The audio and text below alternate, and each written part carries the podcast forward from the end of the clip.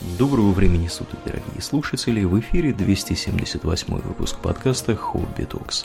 С вами его постоянные ведущие Домнин и Аурлиен. Спасибо, Домнин. Итак, от темы далекого будущего мы переходим к теме далекого прошлого. И причем не нашего, а соседского. О чем мы, Домнин, сегодня будем с тобой говорить? Мы поговорим про Карла Великого, в целом про империю франков, про угу. каролингов, про, про каролинское возрождение, про Роланда, небезызвестного. О котором песнь сложена. Да, о котором песни, и, как оказалось, огромное количество совершенно фейспалмовых э, поэм. Если бы Роланд мог их прочесть, он бы убился сам, не дожидаясь Разнесенвальского ущелья. Себя такого понаписали на него. Вообще, вот совести людей нет. Да, а Карл Великий, он... Вот кого мы еще вот называем великим из э, исторических персонажей? Я имею в виду, то есть называли так много кого, но вот так, чтобы оно приклеилось, и в учебниках так назывались. А, Александр нас... Македонский? Александр, да, Великий назывался. Кто еще? Петр. Гний, Гний Помпей, он был как бы магн. Но угу. это уже как-то позовут. Петр Великий у нас, Екатерина Великая. Вот, а что еще а, было у нас? Альфред Великий, менее известный, это король англосаксов, uh-huh, который uh-huh. с норматами воевал. А, потом, кто еще был великий у нас? Великий был... Ну, там всякие мелкие персонажи, типа там этого Пьера Леграна был такой пират, Пьер Великий. Но это было просто, что он был здоровый мужик. Ну вот, как-то с великими, то есть не очень как-то в истории, а Карл Великий без всяких «но», без всяких там шуток. А, само русское и вообще славянское слово «король», оно происходит именно от его имени, Карл. А, его имя очень популярно среди правящих э, монархов а, в последующие эпохи. Вот сейчас, например, принца британского, как зовут, наследного? Принц Уильям. Нет, это молодой, принц Чарльз. А, принц Чарльз у них еще есть, точно. Да, еще, еще, да, есть уже. Уже старенький, конечно, все еще принц. Угу. А, правда, есть мнение, что Чарльзом его не коронуют. Его, скорее всего, коронуют очередным Георгом. Угу. Потому что у них было два Карла, одному отрубили башку, другого погнали известными предметами, и, в общем, у них Карл как-то так, как, как, и, как и имя Джон тоже, стараются ее не давать. У него есть одно из других имен, но он как раз Джордж, поэтому он, наверное, будет Герк. Но это когда еще будет, а потом вот э, э, сериал Викинги, да, художественный, многосерийный фильм. Да, да. Многие смотрели. Небезызвестный. Угу. Такой есть франкский король Карл. Это как бы совмещает э, черты исторических э, Карла Лысого, Карла Толстого и Карла Простоватого. Хотя он должен по, по логике истории именно Карл Простоватый. Король западных франков, который Нормандию отдал э, Хрольфу пешеходу. Угу. Вот, кстати, по, по кликухам, видите, как плохо, когда у вас предок Карл Великий, потому что на его фоне вы будете и толстый, и лысый. Какой только не будете. Да, короче, там не хватает еще только Карла Похмельного какого-нибудь. Да, запойного, да. Да, будет такой, знаете, типичный, типичный ваш сосед из подъезда. Толстый, лысый и простоватый. Да. Ну, в общем, Карл. Начинал он э, с того, что стал э, королем западно-франкского, как это сейчас считается, государства. Что это за западно-франкское государство где восточное?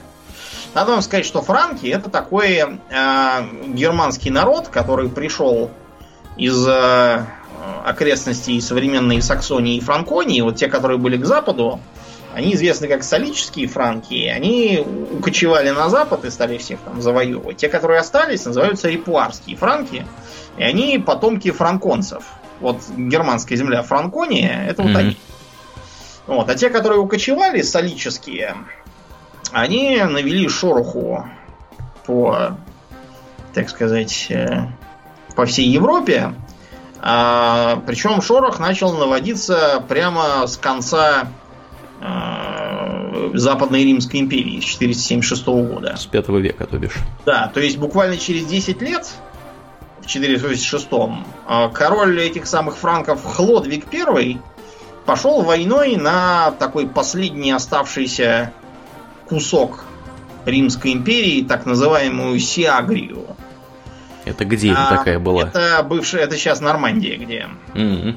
Там просто римский полководец Сиагрий объявил, что у него теперь тут будет, так сказать, осколок империи государства Сиагрии имени себя любимого, где он пытался поддерживать такие римские порядки, по крайней мере, для виду. Угу. Ну вот, в общем, эту Сиагрию захавали франки во главе с, с Хлодвигом, и это стало основой их могущества. А, так называемая битва при Суассоне. И тогда же Хлодвиг показал свое истинное лицо. Дело в том, что при э, разделе трофеев Хлодвиг должен был руководствоваться еще родоплеменными порядками. То есть э, он как бы формально по обычаю был не, не король в нашем понимании, а военный вождь, которому не полагалось там ни зарплаты, ни даже особых полномочий. У него была только обязанность водить э, свое племя в грабительские походы на соседей и он мог выбирать добычу там первым, но не сильно больше, чем все остальные. Угу. Ну и вокруг него кучковалась дружина и так далее. То есть он слушал такой процесс уверенного разложения родоплеменного строя с переходом к вождеству. Может, я не совсем корректно сформулировал с точки зрения современной науки, и это я из очень старого учебника э, вынес в памяти цитату, но примерный смысл он передает. Так вот, а, у него был квест, взятый у одного местного епископа, на то, чтобы вернуть некую чашу, которую как раз тогда кто-то экспроприировал там из этой церкви, а может быть просто епископу она понравилась, в общем, неважно. Факт то, что квест был на чашу. И он, похватившись, стал эту чашу искать, и оказалось, что все, она уже в добыче, в добыче не его, а там другой какой-то. И он говорит, типа, ребят, у меня тут исключительные обстоятельства, квест вот взял, не знаю, как сдать, висит тут в журнале, mm-hmm. глаза мозолит. Да. И ему бы отдали, ну, один особо дерзкий воин такой говорит, так, обычай велит, чтобы тебе не давали больше, чем тебе положено. И эту чашу хлобысь, то ли топором, то ли мечом, ну, в общем, раз, раздолбал ее. И квест провален, да? Угу. Иди бери заново его. Да, теперь. вот. Ну, в общем, Хлодвиг поэтому затаил на него обиду. Он не мог формально ему ничего предъявить, потому что он был кругом прав по понятиям родоплеменного строя. Но Хлодвиг-то уже мыслил скорее категориями близкими к королевским в нашем понимании. Поэтому через год, когда был очередной сбор дружины, он там что-то придрался, сказал, что у него там штык не наточен, шомпол потерял. Что-то, в общем, у него не то было со снаряжением, там фуражка не по форме, не, да. неуставные шоссы. Да, да, да, да, да. Кольчуга не, не начищена. Ножные дембельские. Ну и, и разрубил ему голову, сказал: Вот так тебе, как и той чаше.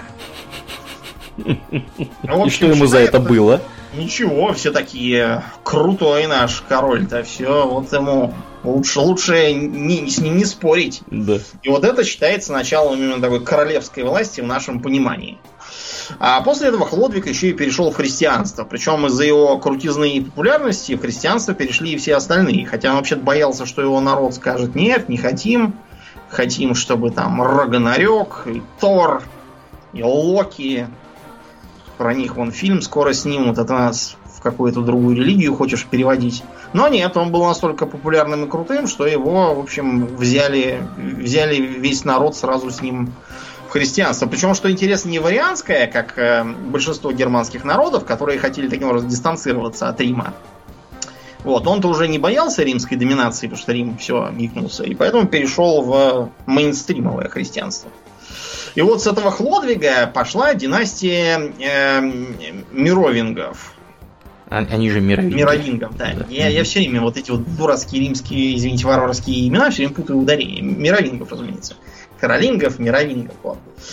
Якобы у них там был какой-то мифический прародитель Мировей. На самом деле все это фигня. Э, все знают только папу Хлодвига по имени Хильдерик. Вот. И, собственно, Хлодвига как э, тру основателя. Вот с него и пошли а, завоевания, и началось именно Франкское королевство. Вот. И а, он а, как бы стал таким вот камнем, на котором все это дальше строилось, и камнем, на котором стояла династия мировингов. Мировинги, они же длинноволосые короли, потому что у них считалось, что Ну, как в КНДР, да? У кого длинные волосы, тот мудрый. Вот, поэтому всех стригут под боксы, только вот Ким Чен Ын там щеголеет по Примерно так было и у франков во времена мировингов. Более того, если короля остричь, то это считалось основанием для утраты ему власти. А не считалось основанием, что он может кому-то морду за это набить? Ну, там были другие варианты, но факт тот, что да, все, у него уже как бы он, он не опущенный, как тогда угу. считался на этом основании. Есть такой святой Клод, он как раз из таких вот постриженных и вылетевших, соответственно, из очереди на царство. Э, тем не менее, франкское государство было э, довольно рыхлым образованием по двум причинам. Первое, на его территории жило очень пестрый национальный состав, то есть франки там составляли элиту, а большая часть населения была либо франко, я имею в виду галла римским, всякие соратники Астерикса и Обеликса, угу с римским, так сказать, припудриванием таким поверх кельты, соответственно. А плюс всякие германские племена. Бавары, бургунды, фризы, саксы. С юга еще примешивались баски бесконечные. Вот, поэтому население было пестрым, и часто социальный статус зависел даже не столько от того, кто ты по жизни, сколько кто ты из какой-то национальности, что у тебя там в пятой графе. Если ты франк, ты очень крутой. То есть вот франки это было нечто типа русов, да, во времена начала древнерусского государства. Угу. Вот, когда русами называли именно вот эту варяжскую викингскую дружину, верхушку, тусовавшуюся вокруг князя, и только потом оно как-то так расползлось, э, вот когда варяги ославянились на всех остальных. Вот. А вторая причина это то, что у э, франков и вообще у всех тогдашних варваров был принят э, очень невыгодный с точки зрения государственного строительства закон о престолонаследии. Ну, это не закон был, это скорее был обычай, хоть он и был записан в солической правде. И не только в ней. Была, например, баварская правда. Еще там какие-то правды были. Газетина такая. Баварская правда. Так я себе Но... и представляю. Нет, это имеется в виду э, записанный свод племенных ну, свод обычного права, так называемого, как у нас была русская правда, там, правда Ярослава. Вот, это такой типичный варварский свод законов. В основном он пишет про то, какой кому с кого полагается вергельд и за что. Например, э, в баварской, по-моему, правде, если ты потрогал женщину за палец, то есть тебя уже штраф должны брать серьезный. Серьезный вергельд. Да, в других более либеральные были правила. Можно было, например, задрать женщине юбку, но если не выше колена, то с тебя вергельда не берут. А если выше колена, то все уже берут. Угу. Да, в общем, все было непросто. По этой причине э, наследование велось по всем сыновьям, то есть как бы не было понимания, что это такая страна, а скорее такое земельное владение лично главы клана. Оно распределялось между сыновьями. Причем даже часто не делалась разница между сыновьями законными и бастардами. Там все это было поначалу очень попросту, не разбирая, где кто. Так что э, франкское государство, оно таким образом поделилось на такие регионы. Например, э, большую часть э, Франции занимала Аквитания, где Нормандия, север это была Нейстрия, э, юго-восток Франции это Бургундия и Прованс, плюс там были э, кое-какие еще регионы, например, вот где сейчас э, э, северо-запад Германии, Бельгии и кусок Нидерландов, это была Австразия внезапно. Угу. И Фризи еще там была. Чуть ну, позже. Севил, да, Фризи. Угу. Но она просто, она просто была сравнительно поздно завоевана перед Саксонией. В общем, такая получалась э, держава, в которой как бы поддерживалось более-менее единство в смысле династии этих самых мировингов, но э, получалось, что в каждом э, краю правит какой-то там свой король. Они постоянно друг с другом, разумеется, ссорились и воевали за счет того, чтобы объединить перед, под своей властью семейные земли. Вот, и довоевались они до того, что реальная власть начала ускользать от них. И а, поскольку они все занимались войнами и всякими там э, интригами, об уровне интриг можно судить, знаешь почему? Была такая mm. Фредигонда. Это Она же кто? Фредигунда. Это... Короче, Фредигонда была вообще-то никто. Какая-то просто непонятная холопка, которая мыла полы в тереме у короля Хильперика Первого. Он был король Нейстрии, вот этой самой северной Франции. Угу. Она там мыла полы. И а, король, видимо, увидев, как она моет пол задницей кверху, решил, что она, пожалуй, симпатичнее, чем его жена Авдовера. Угу. Решил, как бы ему эту Авдоверу убрать. Фредигонда, будучи не дурой, такая дождалась, пока, значит, та королева будет э, разрешаться от бремени э, дочкой. И королева и такая, эх, вот некого в крестные мамки-то взять, нету там благородных никого. А Фредигонда ей говорит, да вы его просто сами покрестите и ничего, вы же королева. То есть она таким образом стала кумой своему же мужу, тот ей сказал, опа, а церковный канон не велит жениться на кумах, так что, дорогая вдовера, получите билеты в один конец до монастыря. А, но то, что он отправил свою жену подальше, не означало, что он женится на Фредигонде. Поэтому он женился на какой-то э, Галисвинте. Э, это была сестра жены его брательника. Вот, Фридигунда решила, так, ладно, попытка номер два. А, стала всячески приседать на уши Хильперику, и в итоге тот э, удавил ее подушкой, жену эту свою, пока она спала. И через несколько дней женился на Фредигонде.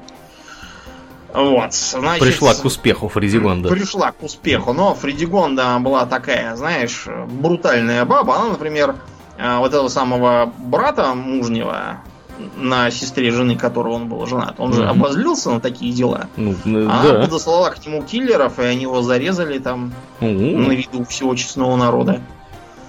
Э, Потом она зарезала одного из его сыновей от первой жены. Вот, э, по- потом еще там В кого-то общем, она раздухарилась не на да, шутку. разгулялась. Ну и чтобы ей было, было не скучно, потому что король-то все в разъездах, она завела себе интригу с местным майордомом Ландерихом. Значит, в книге истории франков, это анонимное такое есть сочинение по истории, тут я читал два перевода. Значит, в одном написано, что однажды рано утром король двинулся на охоту недалеко от Парижа, но от великой своей любви к Фредигонде уже от конюшни еще раз вернулся в покое, где как раз мыла в воде голову. Король же приблизился к ней сзади и шлепнул ее палочкой по заду. Но вот в другом переводе, который я нашел, там про то, какой палочкой и чего, совсем другое написано. Совершенно. То есть, в принципе, как бы история похожая. Да, и тоже там про палку что-то И говорилось. про зад. Про, про зад. Ага. Вот мне только интересно, откуда все эти хроникеры это все знают? Так он сам и рассказал, как вышел из покоев.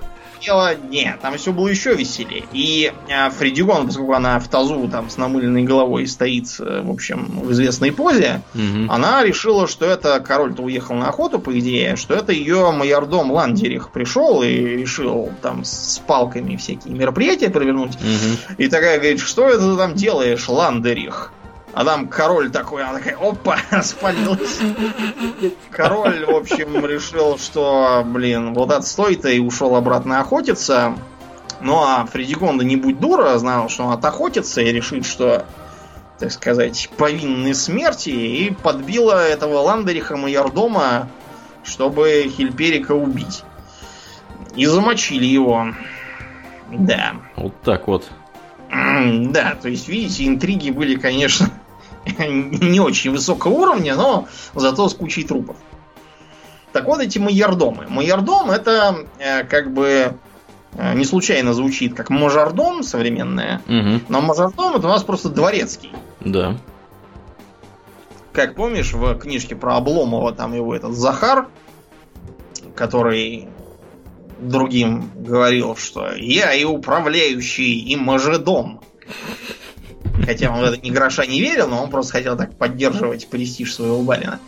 Так вот, майордом это не просто дворецкий, который говорит кушать подано и является убийцей по большинству сценариев для детективов.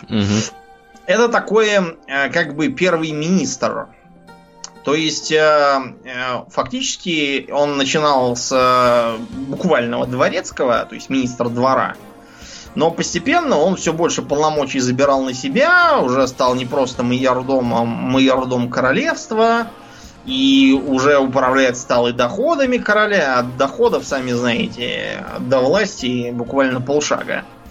В итоге получилось, что э, мировинги были низведены до положения так называемых ленивых королей.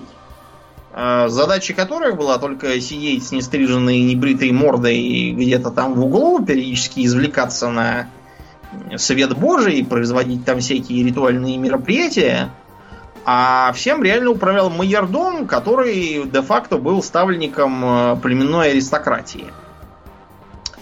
То есть получилось нечто вроде э, положения в Японии эпохи Сигуната.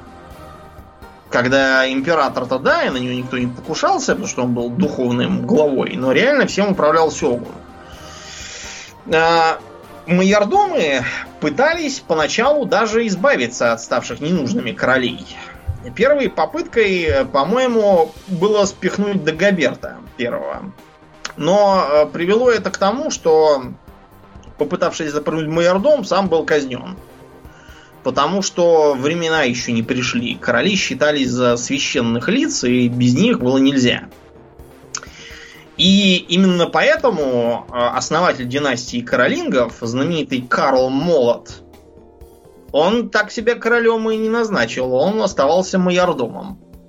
Это при том, что Карл Молот, это был, знаете, это была глыба, конечно. Потому что, ну, молотом как бы не назовут просто так никого.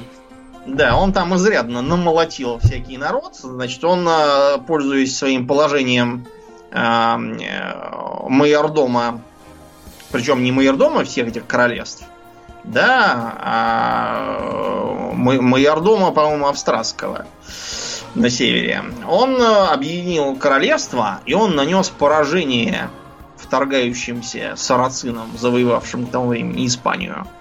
В битве при Пуатье, как он считается, он считает, что спас Европу. И благодарные потомки его до сих пор поминают. Mm-hmm. Это который, который Кар Мартел, который, да? Да, Мартел. Mm-hmm. Да. Мартел это означает молот. Что интересно, его в послании к нему Папы Римского, который просил его спасти от лангобардов, набегавших на Рим, угу. вот он его назвал как бы чем-то типа почти король. Чуть ли не король, как-то так его назвал. Немножко напоминает, знаешь, есть один из фанфиков по Буратино, Угу. Где Карабас-Барабас идет к своему родственнику. И говорит, а кто ваш родственник? Да он чуть ли не министр. Они приходят, там на двери написано чуть ли не министр.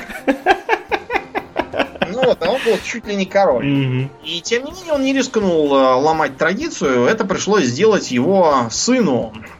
Сын этот своим именем э, веселил школоту, изучавшую историю, потому что зовут его Пипин Короткий.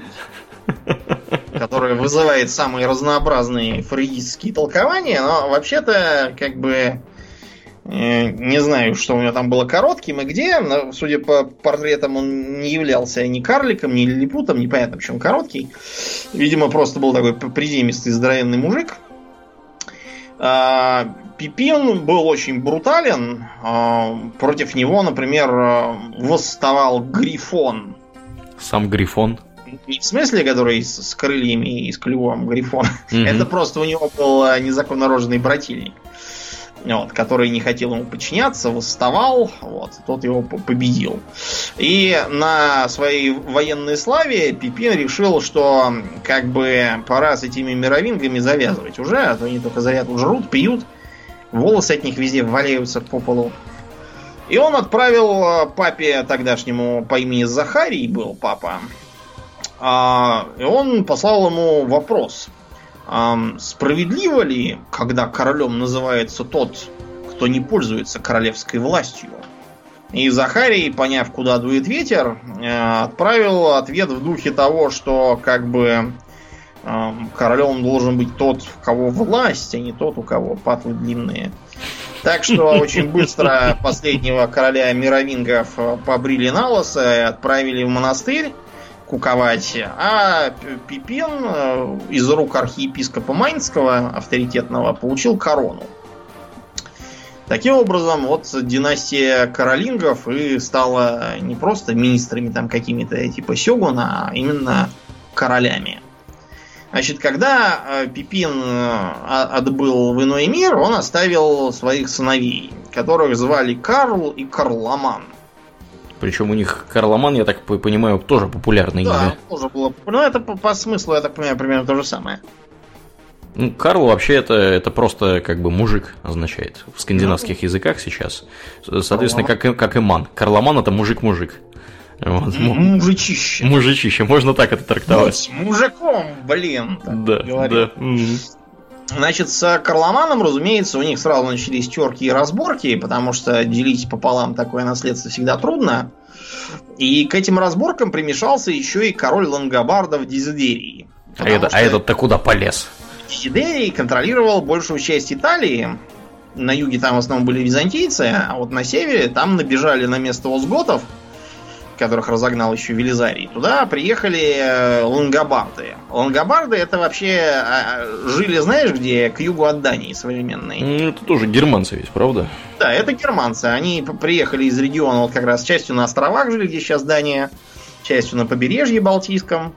Вот, они оттуда двинулись на юг и добрались до Италии, завоевали ее север и постоянно угрожали Риму. То есть они его с этих сторон окружали, римского папу постоянно ущемляли в его политических правах. Угу. Вот. И папа вызывал ко всем, кому только мог, в том числе вот к франкским королям, и Карлу Мартеллу, и к Пипину, и теперь и к Карлу тоже. Соответственно, это делало Карла противником лангобардов и Дезидерии лично, так что он всячески старался ему вредить и мешать. А Дезидерий сговорился с Карломаном, вот. Э, и стал там всякие к нему засылать посольства, заводить с ним всякие контакты и тому подобное. А Карл попытался действовать на опережение. Он а, женился на э, дочери короля этих лангобардов, Дезидерия, которую тот назвал Дезидератой. Что-то с фантазией у мужика было не очень хорошо. Причем Карла даже не остановило то, что он уже был женат на какой-то Химмельтруде и даже имел от нее уже сына. Но эта Химмельтруда была не очень, видимо, политически выгодная, так что он ее куда-то там отправил гулять. И было такое шаткое равновесие достигнутое, и тут Кроломан берет и помирает. От чего он помирает, это вопрос открытый, потому что, сами знаете, всяким королям помереть это дело не простое, а очень простое. Неизвестно от чего, может быть заболел и умер, может быть отравили, может еще там чего. Но, в общем, Карл получил, так сказать, карт-бланш чуть не сказал Карл Бланш. Угу. Да, а, разобравшись более-менее с южно-восточными проблемами и захапав остатки восточно-франкских земель, он а, переключился на саксов, потому что саксы были очень брутальными язычниками, не только Британию кошмарили, но вот еще и на франкские земли набегали постоянно. Причем с ними было постоянное такое, знаешь, э, они набегают, грабят, жгут, приносят там жертвы черепа для трона черепов, угу. кровь для бога крови. Приходит карательная экспедиция, саксы моментально говорят, так сказать, мир-мир. Вот, крестятся в христианство, э, э, экспедиции уходят, они опять начинают там черепа для, для бога черепов. Безобразники опять, какие. Да, так это длилось, на самом деле, все правление Карла. Немножко их замерив, Карл двинулся на юг, потому что римский папа как раз тогда опять воззвал, что его тут обижают лангобарды. А, за счет решительных действий и наоборот нерешительности дезидериевского потомства, которое было назначено на всякие важные посты, но оказалось не больно-то хорошими тактиками, все время бежали как трусы. А, Карл Лангобардов разгромил и короновался в том числе и как король Лангобардов. Э, назвал это королевство Италия. Там в Италии он, правда, сразу приобрел себе головную боль в лице местности Абруццо. Абруццо это такие горы не очень далеко от Рима, но поскольку это горы, там такие очень специфические люди жили и живут, то есть христианство там очень долго не удавалось насадить, даже несмотря на то, что это в двух шагах от Рима, по современным понятиям. Mm-hmm. И там, например, такая есть поговорка, сейчас уже ее не очень помнят, но раньше была в ходу. кто не мужик, кто не ворует, тот не мужик. Ну, вы поняли, да, какой народ там в этом Абруццо сидит. Так что они там изрядно попортили Карлу жизнь своими восстаниями потом. А кроме того, активизировались дела на юго-западном направлении. Потому что э, мусульманская держава к тому времени успела переругаться и развалиться в Испании. И к нему прибыло посольство из Сарагосы, мусульманское, которое просило немножко посодействовать в борьбе с другими мусульманами. Ну а как бы, чего же не посодействовать-то, действительно. Угу. Карл отправился туда с экспедицией. Экспедиция не удалась, потому что что-то битва пошла ни шатка, ни валка. Эти самые мусульманы из Сарагосы, поняв, что дело движется не туда, куда, куда надо, просто сбежали. Вот, и пришлось э, выдвигаться обратно. Обратно они шли через э, Васконию, которая населена кем? Гасконцами? То есть, да, басками. Басками, да. И, да. В общем, то, как они там прошли, не очень порадовало басков. Так что, когда колонна растянутая шла в ущелье в Рансенвале, арьергард, возглавляемый маркграфом Британии, Бретонии, в смысле, которая полуостров Армурика бывшая, угу. Роландом, она подверглась э, нападению боевиков радикального националистического движения «Это», Mm-hmm. Ну, то есть, может быть, это тогда еще не было. Факт то, что это были баски, и они были примерно вот такими же, как и сейчас. Сейчас, кстати, это замирилось внезапно. А это же сейчас же она в Испании действует, правда? Да, уже в Испании. Они, они замирились, теперь говорят, что все, будут мирно жить. Там отдельные персонажи такие брутальные, седовласые, говорят в стиле Эй, паны, не сделайте такого бабьего дела. Не верьте костильцам, продадут псяюхи. Но их не слушают.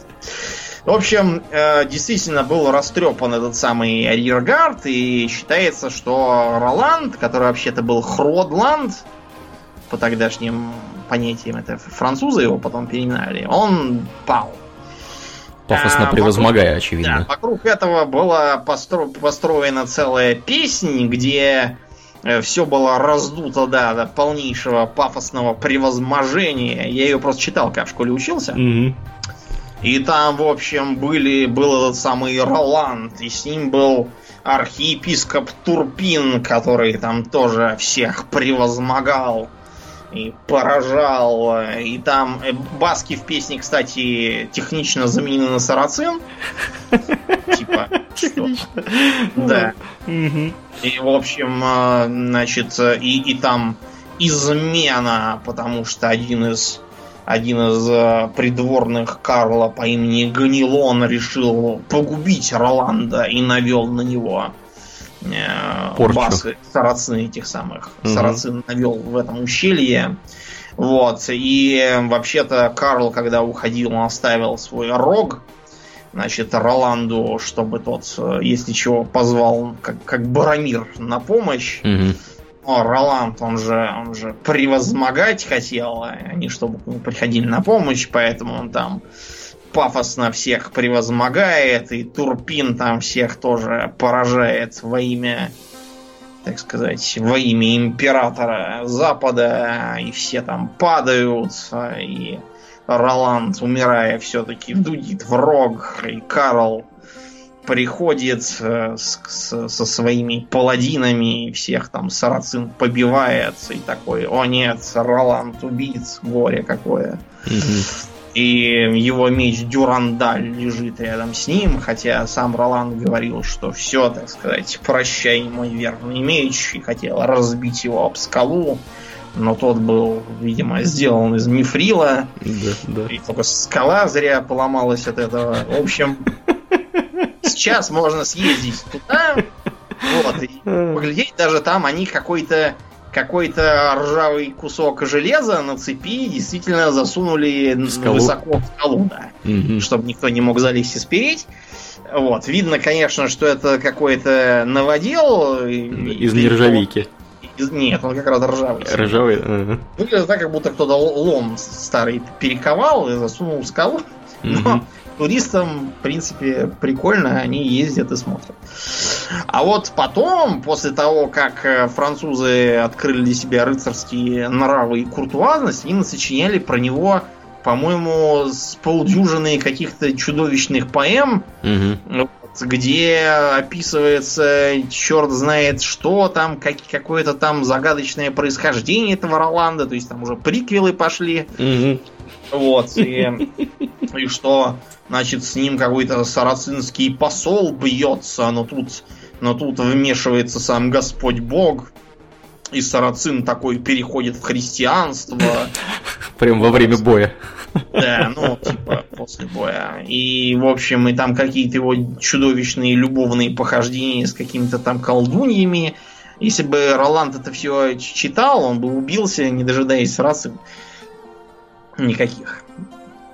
Смысл, на самом деле, всей этой поэмы только в том, что действительно было такое, был такой поход, и, видимо, действительно какой-то Марграф был убит.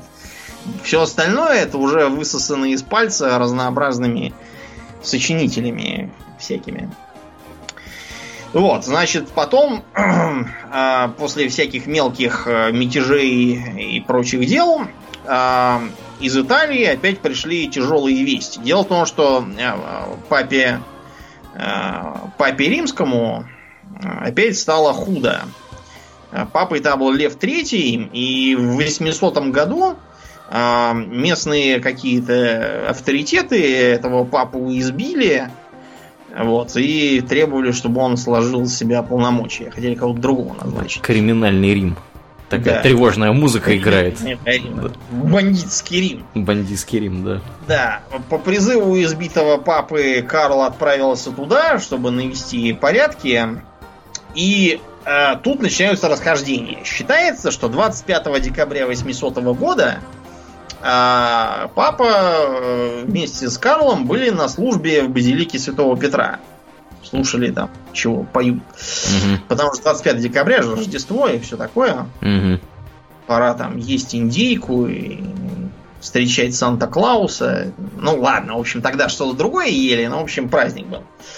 И тут внезапно папа берет и надевает на голову Карлу императорскую корону, и все такие, да здравствует и побеждает Карл Август богом венчанный великий и миротворящий римский император. Эм, да, но... Что это было? Да, варианты такие. Первое, это Карл все, все срежиссировал и сказал, что я приеду и тебя выручу, но ты взамен меня коронуешь. Вариант номер два. А есть свидетельство, причем довольно правдоподобное, что Карлу вообще-то эта вся идея не очень понравилась. Просто потому, что а, получалось, что его как бы, во-первых, без меня меня женили, а во-вторых, то, что эту корону ему надевает папа, и как бы он таким образом ставит себя выше. А Карл во всех своих письмах с э, папством, он подчеркивает, что ты, батька, занимайся своим делом, вот, и не лезь в мои. Угу. Подчеркивал подчиненное положение римского престола. Возможно, действительно это была такая интрига самого папы, которому хотелось обязать э, Карла себе, чтобы в случае, если его еще раз изобьют, э, то они бы знали, что с ним за это будет. Вот. Э, не исключено. Не исключено, что Карл не хот- хотел бы императорскую корону, он бы, конечно, хотел получить, но, наверное, как-то не так вот в стиле так сказать, это интервенция, мы назначаем тебя императором, да здравствует Карл. Не исключено, не исключено. Тем более, что по результатам этой мероприятия у него тут же получилась трещина в отношениях с Восточной Римской империей, которая возмутилась, что это вы там самовольно императорами назначаете, хотя обещали, как будто, что теперь император будет только один. И он даже пытался, как мы уже рассказывали про Византию, подбивать клини к императрице Ирине, чтобы жениться на ней. И таким образом получилась бы объединенная империя в такой унии. Но, как мы уже рассказывали, там в Византии уже все друг другу выкололи глаза, отрубили носы и прочие выступающие части тела, так что с Ириной тоже не сложилось. Вместо этого э, они даже немножко повоевали за контроль над Адриатическим побережьем, в частности Венецией.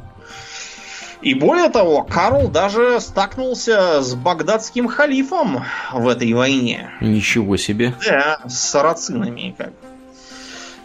Да. И если что там говорили, неизвестно в этой церкви про его титул, но вот как он записан, это Карлос Серениссимус Аугустус Адео Коронатус Магнус Пасификус Император Романум Империум Губернански Этпер Мизерикордиам Деи Рекс Франкорум Аткэ Лангобардеру. Я так понимаю, что это очень кривая латынь. Угу. И должно получаться Карл э, Тишайший, Августейший, э, богом коронованный великий мирный император Римский, Римской империи, правящий э, по мизерико, видимо, по милости Божьей король франков и лангобардов. Что такое? Угу. То есть это, если вы не поняли, Домнин сейчас в прямом эфире переводил латынь. Это очень кривая латынь. Во-вторых, тут все такие слова, которые сейчас есть просто в современных языках. Языках, ну да. Вот, да. Так он, в общем, и стал, э, так сказать, praise the emperor. Угу. Появилась империя. Давайте поговорим немножечко действительно об этой самой империи. Империя э, получилась на миллион с лишним квадратных километров в э, источниках достаточно популярно это расписано, так что можно понять. А вот сколько там жило народу, это уже вопрос другой. Сейчас считается, что где-то от 10 до 13 миллионов человек, хотя есть оценки и в 8 миллионов, и в 15 миллионов. То есть это все чисто такой, знаете, теоретический подсчет, потому что переписи никто не вел, а пытаться прикинуть плотность населения по современным меркам нельзя. Просто потому, что э, тогда Европа была сильно заросшей лесами. Угу. Это только в 12 веке леса поспилят, и народ начнет переселяться, а тогда все было в лесах, и люди кучковались по открытым местам. Которых было немного. Да, и кроме того, не все из них были безопасны, потому что уже в эпоху Карла начались налеты норманов и сарацин с юга. Таким образом, многие старались от всяких открытых местностей тоже держаться подальше и забираться в холмы, подальше от побережья, вот туда вот, куда-то. А, остались разные археологические свидетельства, типа, например, замечательного дворца в Ахине. От него, конечно, остались одни вот обломки для раскопок. Угу. Вот. А, ну, еще, я так понимаю, копила более-менее церковь, то есть сохранилась более или менее. Э, Все остальное, к сожалению, получилось очень недолговечным, потому что это были темные века, а, так сказать, мы выживали как могли, поэтому постройки получались такие, знаете, очень хлипкие. То есть, э, например, часто э, описываются всевозможные события, когда там на ровном месте дом взял и развалился. Неплохо. Да, или там произошло небольшое землетрясение, и весь город просто вот э, весь рухнул. Оставлены свидетельства от э, призванных Карлом книжников и ученых, э, которые говорили, что меня плохо поселили, э, в этом доме от ветра трясутся стены, крыша протекает, в нем холодно, темно, воняет, и, в общем, все такое не нравилось им в этих местах. Причем приехали они там не из Рима и прочих э, цивилизованных как бы мест, это пишут ирландцы. Mm-hmm. Которые сами тоже нехти какой светоч. Да уж, надо сказать, у ирландцев-то тоже погодка может быть скверной. Да. Угу. Но вот видишь, даже, даже им не нравилось. А дома были в основном деревянными. Вот для Карла был построен этот самый дворец в Ахине. Это был такой, судя по реконструкциям, приземистый такой а, в романском как раз стиле дворец с толстыми стенами, с такими покатыми крышами, пузатенькими башнями, вот, э, маленькими окошечками, такое не очень, не очень красиво, но зато можно жить. А еще там была такая крутая вещь, как купальня большая такая, терма прямо, mm-hmm. почти аквапарк какой-то. Поправлять Понятно, здоровье можно было. Да, да, простой народ жил значительно проще во всяких там с земляным полом и травяной крышей и хибарках, где не было закрытых очагов, то есть это были курные избы, фактически. Вот, и как бы так вот и жили. Кроме того, а, надо понимать, что до идеи семьи в нашем понимании тогда еще не дошли. То есть тогда жили еще кланово. А, исходя из этого, например, можно почитать совершенно чудовищном отношении к детям, даже по меркам средних веков. То есть там дети как-то, знаете, как расходный материал воспринимались, их всегда заводили с запасом, потому что все всегда мерли чего-нибудь. Мгм. Там, да.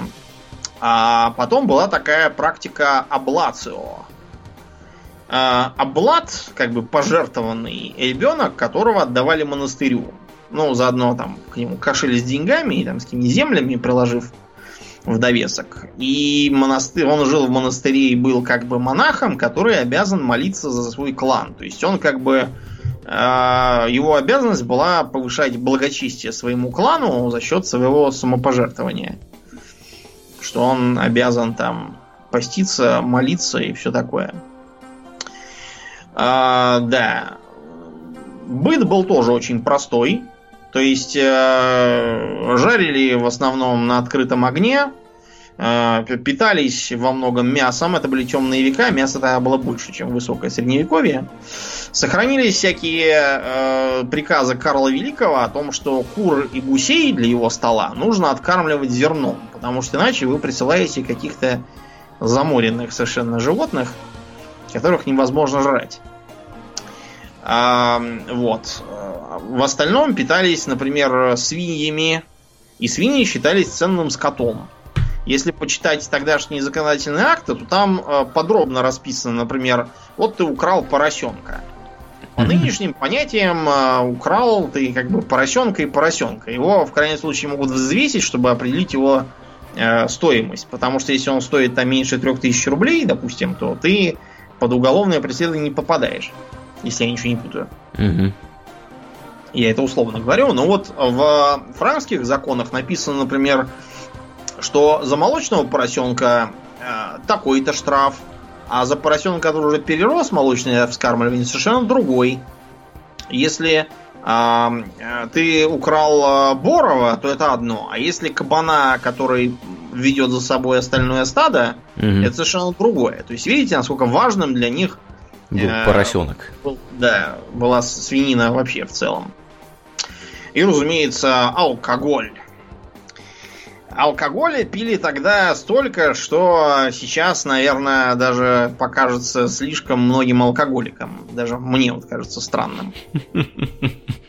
То есть, э, получалось, э, например, что где-то у меня здесь был. А, вот, значит, э, в церковных записях осталось, что, например, канонику, это, понятно, не, сам, не простой священник, но все равно, ежедневно канонику за его службу полагалось э, в счет жалования а, два с лишним литра винища.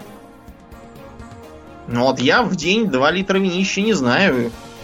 Мне кажется, если бы я пил в день 2 литра вина, то служба каноником была бы для меня довольно трудной. Я бы путался в словах и получалось бы самое как в тех анекдотах, да, когда, когда молодой священник как бы не знает, как ему быть, и спрашивает более старого, говорит, что мне делать, отец, как мне служить? Он говорит, ну, говорит, ты остаграмься как бы, для смелости и, и служи.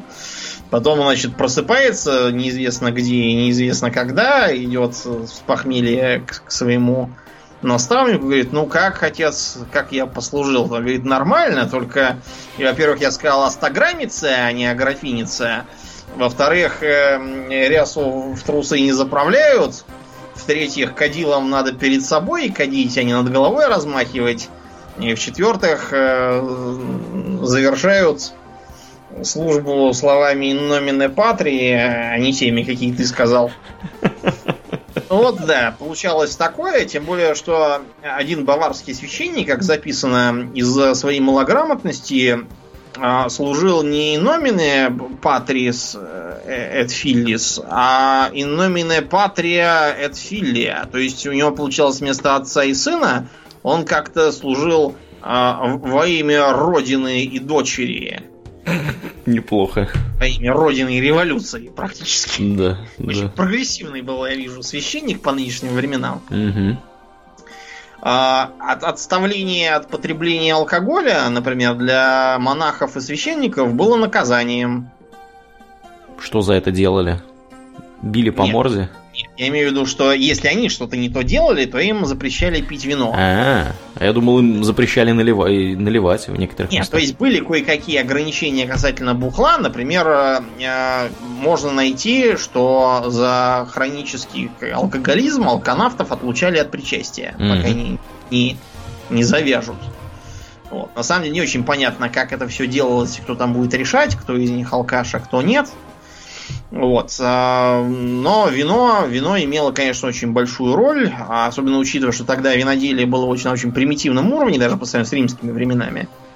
То есть, например, белое вино считалось более престижным, чем красное, а красное более грубым.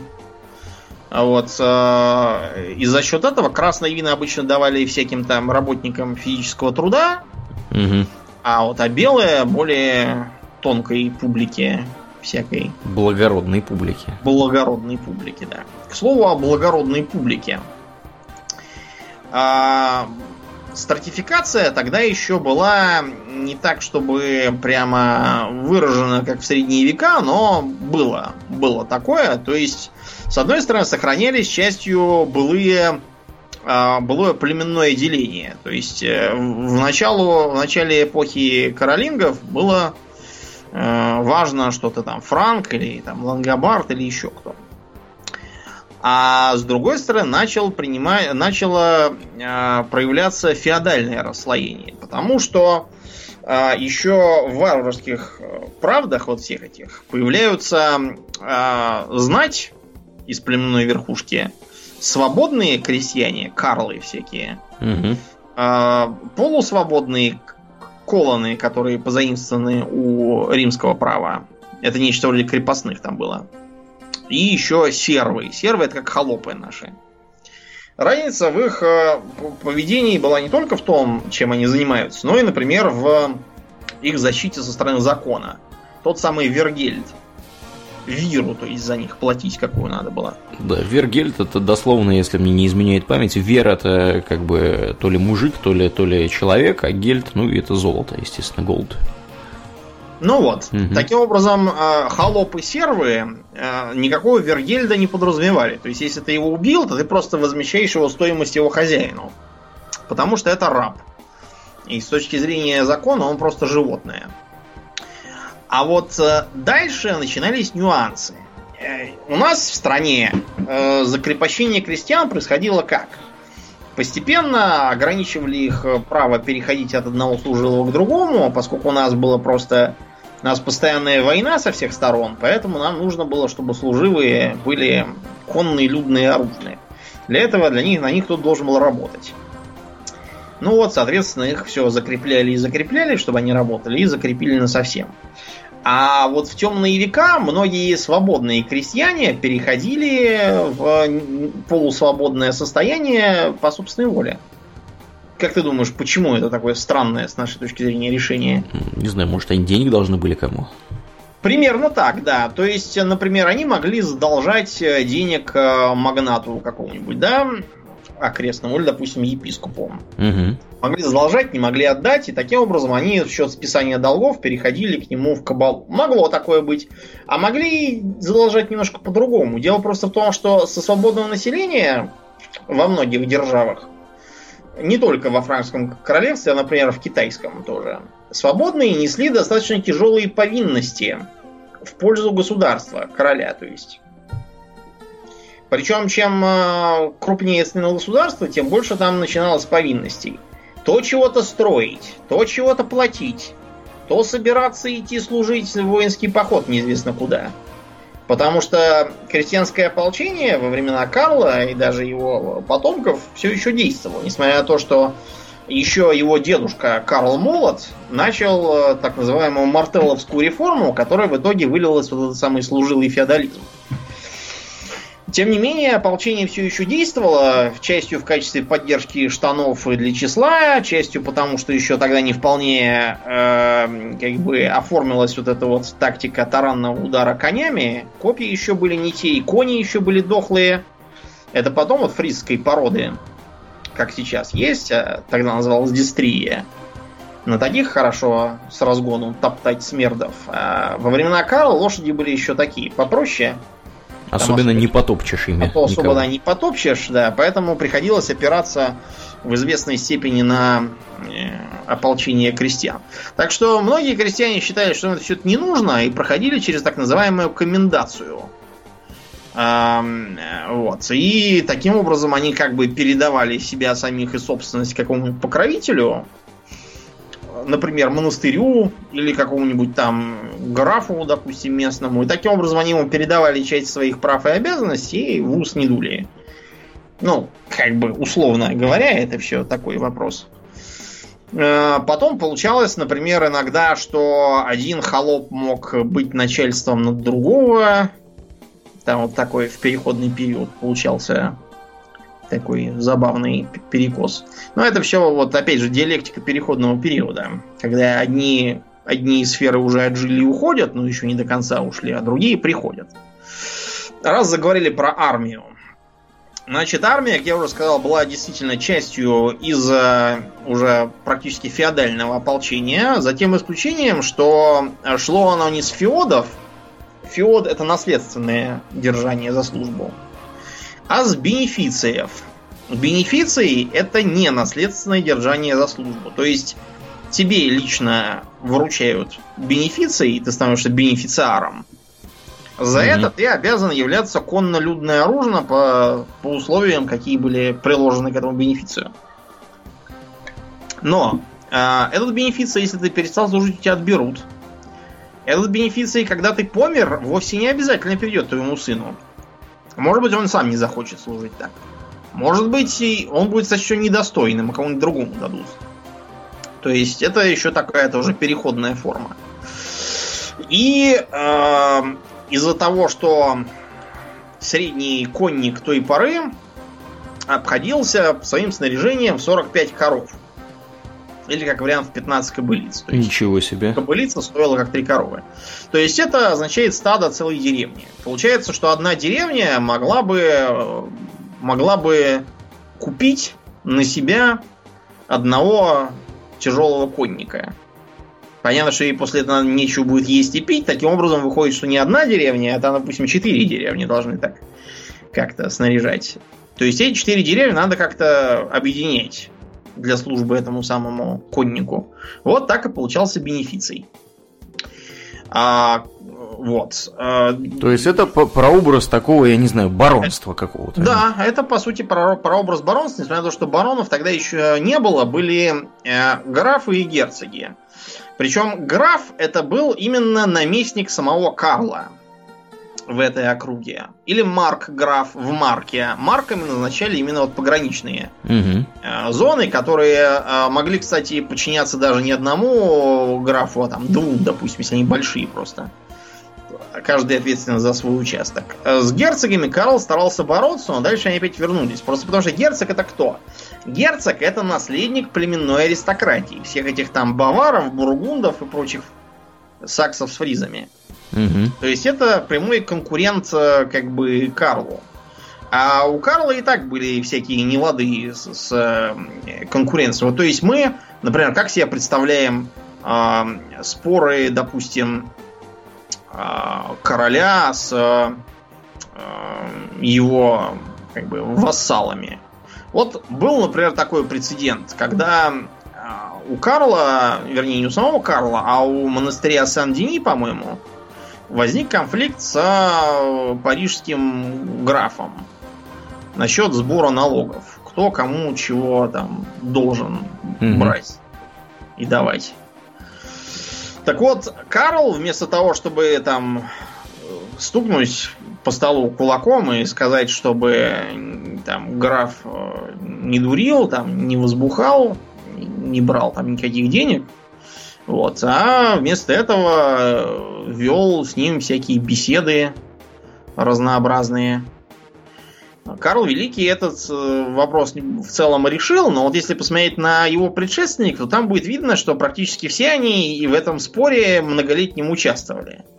Потому что начался он еще в 50-е годы 8 века, занимался им король Пипин, короткий тот самый, который сам выступал у себя на суде свидетелем, что э, именно монастырю Сан-Дени полагались эти деньги, но граф с этим никак не соглашался.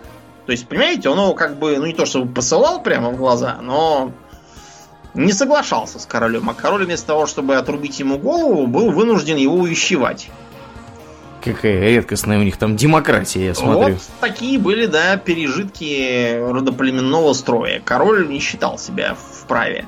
Почему? Потому что все эти графы и марграфы зачастую были ну никак не менее родовитыми, чем каролинги были примерно из, из, из, из тех же времен основанной династии, примерно на, том же, на той же ступени во времена основания они и стояли.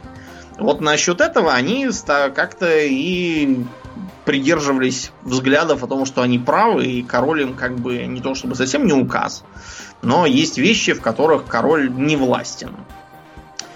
Да, а возвращаясь к вооружениям. Значит, это бенефициарии. А, кроме того, предписывалось тем из э, тех, кто не бенефициарий, просто богатый, тоже со своими деньгами снаряжаться и являться на службу. Например, если почитать капитулярии, э, капитулярии это нечто вроде указа императора по какому-то вопросу. Из-за того, что бюрократии и вообще государственное управление были очень неразвитыми, а законы очень туманными и неконкретными, капитулярии вынуждены были входить во всякие мелочи. То есть, например, что было написано?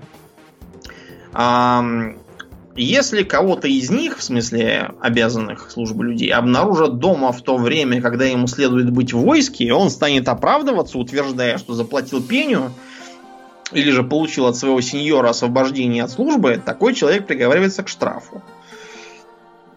Эм, далее. Эм, и должен ты прибыть вместе с твоими людьми, хорошо вооруженными и в полном обмундировании, готовыми отправиться в поход в том направлении, кое я укажу, и должны люди твои взять с собой оружие, снаряжение и все, что потребно для ведения войны, в том числе съестные припасы и одежду. Каждый всадник обязан иметь щит, копье, меч, лук и колчан со стрелами. Обратите внимание, лук и колчан со стрелами даже всаднику нужен. На телегах же повезут всевозможные инструменты. Секиры, топоры, буравы, колуны, кирки, железные лопаты и прочий инструмент, необходимый в походе. Также на телегах повезут провиант, коего должно хватить на три месяца, начиная со дня выступления в поход. А еще оружие и одежду, входить которых должно на 6 месяцев. То есть, видите, да, как все популярно приходилось разъяснять карву. А, для ополченцев тоже были свои наставления. Пусть никто не выступает в поход с дубиной, но с луком. То есть он пытался создать лучное войско, да, его все, народ-то был простой, там, с бейсбольной битой ходил. А кроме того, он предлагал всякие рацухи на тему бедного народа. Тот, кто владеет тремя мансами, пусть объединится с тем, кто имеет один манс, это имеется в виду земля. Манс это э, примерно 50 гектар на сегодняшний день. Угу. Да. Немало. И, да, да. А, гектары, если кто совсем не в курсе, это квадрат со стороной в 100 метров. Да. А, 10, 10 соток же, так? Да, не 100 ли? 100 соток. 100 соток. Я думаю, что да. 100 соток. Почему она, собственно, сотка? Да. А, так вот, то есть, видите, нормой считалось 4 манса, и от него должен отправляться воин. А тот, у кого есть два манса, пусть объединится с тем, у кого тоже есть два манса. К тому, у кого есть один манс, пусть присоединятся еще трое, тоже имеющие по одному мансу. И пусть они помогут одному из них снарядиться и отправиться в войско. Те, у кого земли половина манса, пусть объединятся в шестером и одного соберут войско. Ну, в общем, вы поняли, видите, тут приходится все популярно объяснять малограмотным подданным, что так сказать, нужно 4 манса на одного дружинника, не, не 2 манса и не 3 манса. 5 мансов тоже не нужно. Только 4. Вот. Такая, такая получалась э, экономика интересная. Вот у него такое было как бы э, смешанное войско. Частью из э, феодального, по сути, ополчения, а частью из старого и племенного, как бы, по своей сути. Если почитать, что интересно, э, всякие рапорты о сражениях, то там видно, что постепенно складывается феодальная мораль.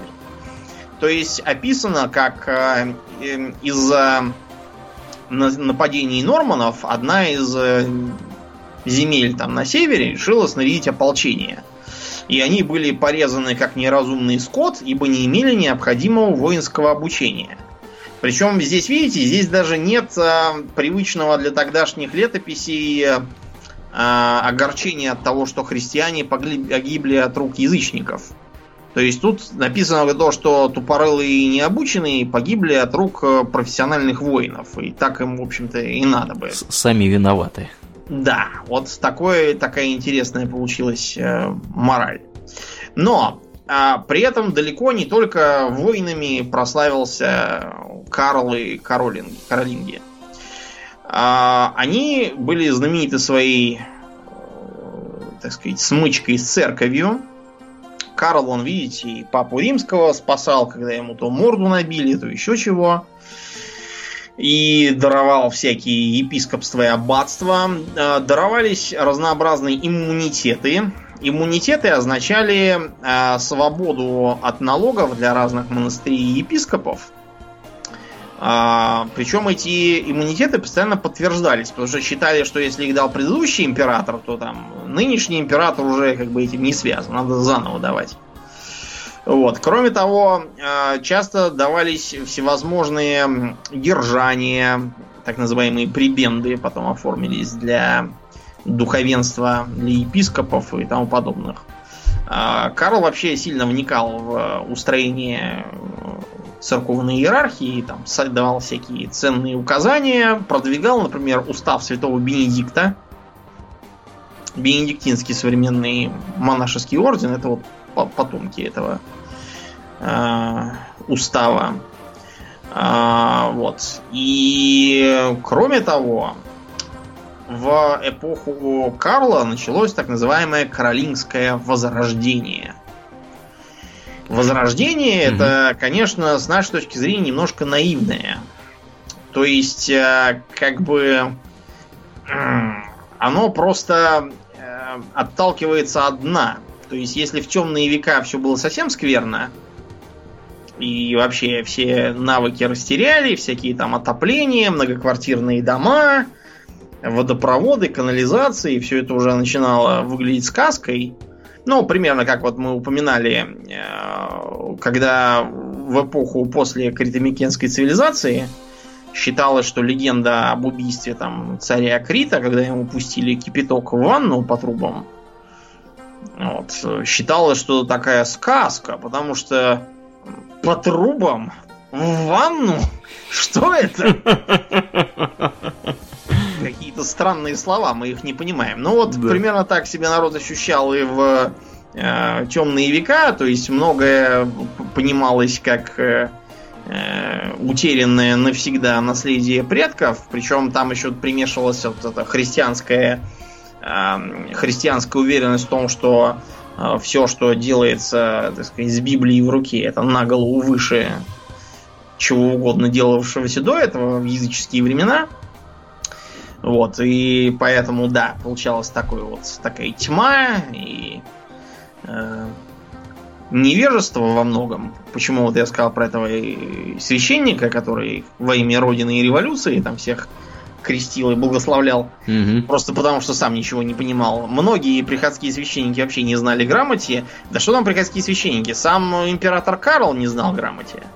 То есть он но, полагался на специалистов, когда надо да, было что-то записать. Но, при этом он, он понимал ценность этого. То есть он всячески привлекал к себе разнообразных ученых из разных направлений. Многие приехали из Ирландии, а многие прибыли из оккупированной мусульманами Испании. Кто-то приехал, например, из Италии, подкупленный деньгами и обещаниями решить их проблемы всевозможные. А Карл несмотря на собственную неграмотность, он э, всячески продвигал школы, он приказывал составлять учебники, а кроме того устраивал некоторые показательные выступления. Вот пример. Вернувшись после долгого отсутствия в Галлию, непобедимый Карл приказал, дабы явились к нему мальчики, которых он поручил Клименту, и представили ему свои письма и стихи. Дети среднего и низшего сословия сверх ожидания принесли работы, услощенные всеми приправами мудрости. Знатные же представили убогие и нелепые. Тогда мудрейший Карл, подражая справедливости вечного судьи, отделил хорошо трудившихся и, поставив их по правую руку от себя, обратился к ним с такими словами.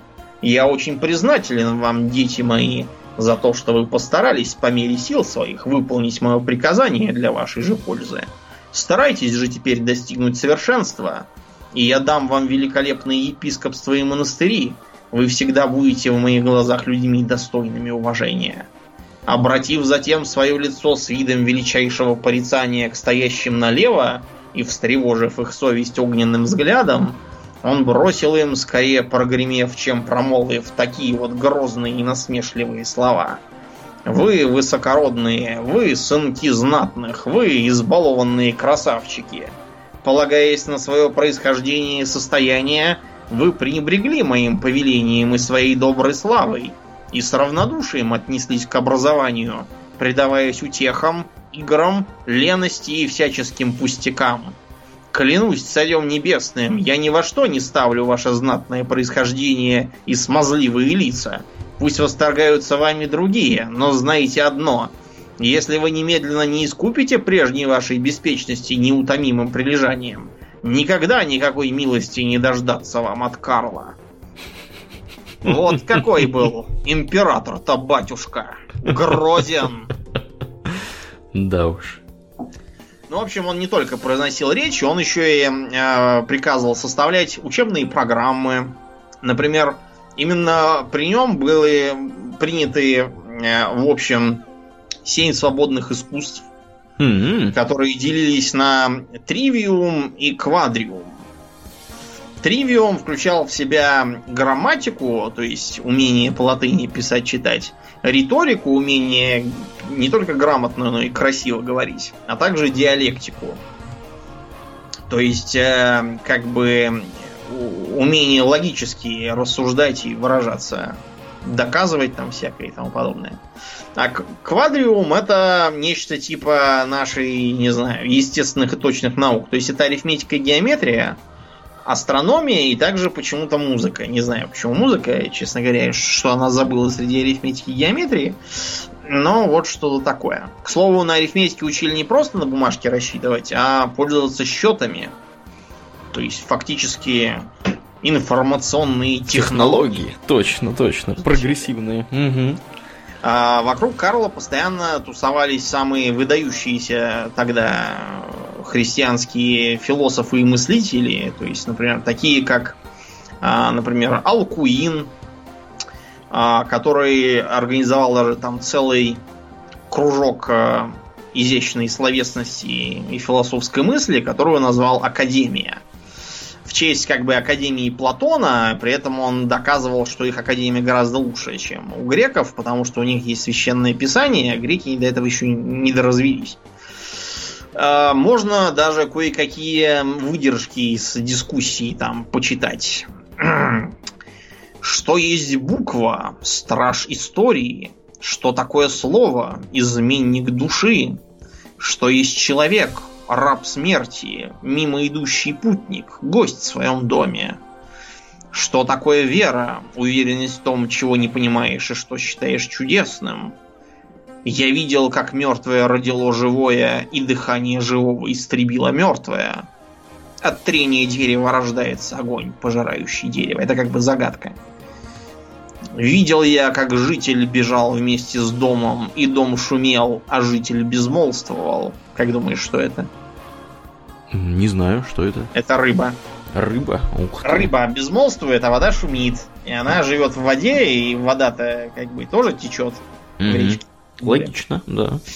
Да, то есть с нашей точки зрения это такое, знаете, наивняк, э, словоблудие какое-то, но тем не менее, хоть, хоть и вот такими робкими шажками, пусть и с э, всевозможными отступлениями, типа там кто-то то впадал в ересь, то начинал проповедовать чего-то не то. Был, например, такой Рабан Мавр, известный ученый. У него один ученик тоже там что-то начудил, был осужден за ересь, получил плетей и в общем, оказался заточенным в монастырь после этого. И тем не менее, вот э, общество развивалось, Э, появились кое-какие зачатки феодализма, продвигалось э, образование, священники становились все менее безграмотными. Для э, тех, кто не желал становиться священником, образование было тоже доступно. Во всякие школы приходские можно было ходить и изучать там чтение и письмо. Постепенно, да, за десятилетия и даже века это вот дало всходы в виде настоящего возрождения – про которую мы уже рассказывали. А после смерти Карла на престоле оказался его сын Людовик Благочестивый. А, благочестив он был в разных, э, так сказать, э, видах. То есть, например, он перво-наперво разогнал весь этот э, вертеп разврата, который развел его папа. Например, Карл не выдавал замуж своих дочерей, потому что не хотел с ними расставаться. Но им, чтобы не скучать, они завели себе там любовников. Так что он их всех тут же разогнал по монастырям быстро. Потом он, как он выразился, разогнал всех шлюх, потому что у Карла там были всякие любовницы, вот он их всех тоже выгнал. А сам Людовик, кстати, тоже попал потом в просак, потому что он после своей первой жены женился на какой-то Юдифе и решил перекроить немножко наследство в пользу своего потомка от этой второй жены. Началось бурление, за пострадавших старших детей вступилась церковь, объявила, что Юдифи устроила там притон для ворожей и ведьм всяких гадалок во дворце. И, в общем, пришлось Людовику уступить, чтобы с ними не ссориться. А, в дальнейшем империя Карла делилась на примерно три а, части, то есть было западное франкское государство, была Лотарингия, это север Италии, где Швейцария, там сейчас вот, Эльзас Лотарингия, тоже там же Бургундия, и восточная, где сейчас Германия, западная. Угу. Вот, э, несмотря на все попытки дальнейших потомков королингов объединить эти государства опять вместе, но э, борьба за императорский престол, который стал ассоциироваться с Италией, постепенно совершенно нивелировала значение этого титула. И когда э, в Германии король Аттон короновался священным римским императором, он уже не мог претендовать на гегемонию во всей Европе, потому что уже было королевство Франция, которое себя прекрасно чувствовало, вот, и никому подчиняться не собиралась. Разве что формально, признавая верховенство императора как главы христианского мира. А кроме того, осмелели папы. Прошли те времена, когда э, гопники били пап по морде, и те были вынуждены писать письма Карлу. Угу. Да, чтобы их спасли. Теперь уже и сами папы тоже спорили с императорами, э, погрозили отлучением и тому подобным. То есть мечта э, Карла о единой Европе, его державу не случайно называют прото-евросоюзом таким, угу. она все-таки не сбылась тогда, но она заложила такую культурную общность, которая, в частности, и служит основой для современного Евросоюза. Да, ну и, соответственно, в современном Евросоюзе, в его основных государствах, собственно, на уроках истории Карла и, собственно, изучают таким вот образом, что он был прародителем. Да, стоял у истоков. У истоков, хотя это было тысячу с копейками, тысячу Да, тысячу с лишним лет назад, назад да. 1200 уже даже. 1200 лет назад, да. Ну, в общем... 1200 лет назад, да. Вот такой вот был интересный, конечно, правитель, даром что неграмотный, но какой-то толковый, да. талантливый, понимал ценность науки и образования, в общем, вот. дельный был мужик. Дельный был мужик. Скажем так.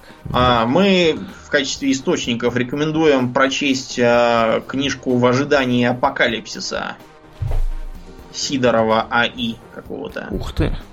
Да, я читал ее, и из нее очень многое почерпнул для А как, какой там апокалипсис-то ожидали вы нет? А дело просто в том, что тысячный год же надвигался, угу. то есть это уже да, 800-е годы, и как бы Карл считал, что он должен э, как можно больше земель объединить под своим руководством, чтобы когда... Пока не началось. Вторжение хаоса. Да Да, нет, они серьезно, видимо, этим все а, объясняли. То есть эсхатологические были настроения, что будет конец света, и надо построить царствие Божие. Угу. Не случайно именно Карл, например, а, прошел помазание на царство, как ветхозаветный Давид, вот, и другие. Помазание, как считается, именно с него и началось. Понятно. На Западе. Да, прикольно. Прикольно. Ну что, и на этой оптимистической ноте да. будем бабки подбивать. Заканчиваем. Да? Как обычно, дорогие друзья, мы благодарны всем нашим подписчикам у Дона Патреона. На этой неделе мы особенно благодарны Герману, Ростиславу Алиферовичу, э, Никите Тихонову, Андрею Григорьевичу, мистеру Мэну и Николаю Щербакову. Спасибо вам, ребята, за вашу посильную помощь. Также, если вы вдруг слушаете нас в iTunes, пожалуйста, не поленитесь, найдите минутку оценить нас в iTunes. Это здорово помогает подкасту попасть в подкастоприемники к другим людям. Э, и если вы еще не в нашей группе ВКонтакте, приходите и туда, у нас там интересно, vk.com hobbytalks. Будем рады вас видеть. Ну, а на этом мы будем закругляться с основным выпуском и перетекать в после шоу. Я напоминаю, что вы слушали 278 выпуск подкаста Хобби Токс, и с вами были его постоянные ведущие Домнин и Аурлиен. Спасибо, Домнин. Всего хорошего, друзья. Пока.